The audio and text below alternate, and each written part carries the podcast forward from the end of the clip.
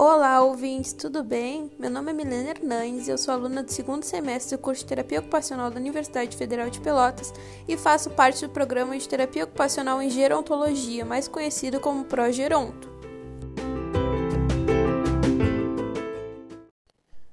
Hoje iremos trazer 5 dicas para tornar uma casa confortável e segura para idosos. Dica número 1: Iluminação abundante.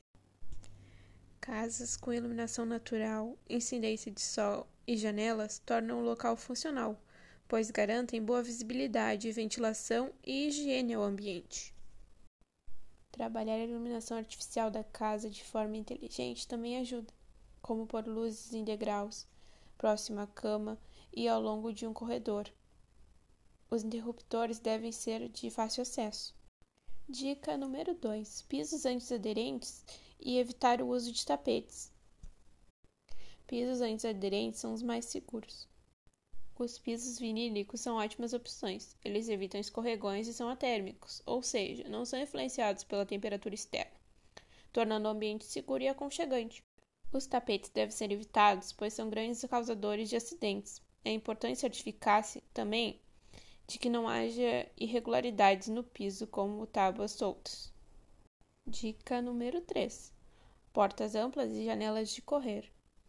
Portas largas ajudam na transição entre os ambientes quando os moradores são cadeirantes ou usam outros objetos para se locomover, como andadores ou muletas.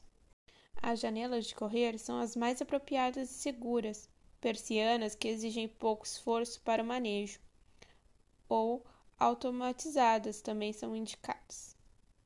Dica número 4: móveis fixos altos de borda arredondada. Os móveis têm que ser firmes, preparados para que o morador possa usá-los como apoio, e de preferência devem estar no campo de visão do idoso, eliminando peças baixas. Ninguém quer tropeçar no meio da casa, correto? E também móveis com cantos arredondados evitam que o idoso se machuque ao esbarrar neles. E por fim, a dica número 5: Banheiros. O banheiro é um ambiente que exige atenção dobrada. A ocorrência de acidentes graves é grande, uma vez que é um ambiente escorregadio e sem apoio na maioria das vezes. Por esse motivo, o ideal é que haja pisos antiaderentes, barras de apoio próximo ao vaso sanitário e ao chuveiro, box resistente de material inquebrável e, se possível, instalação de cadeira de banho.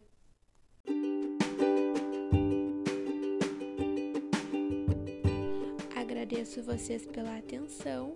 Lembrando que nosso Instagram é ProGerontoFPL tudo junto e o nosso Facebook é ProGeronto.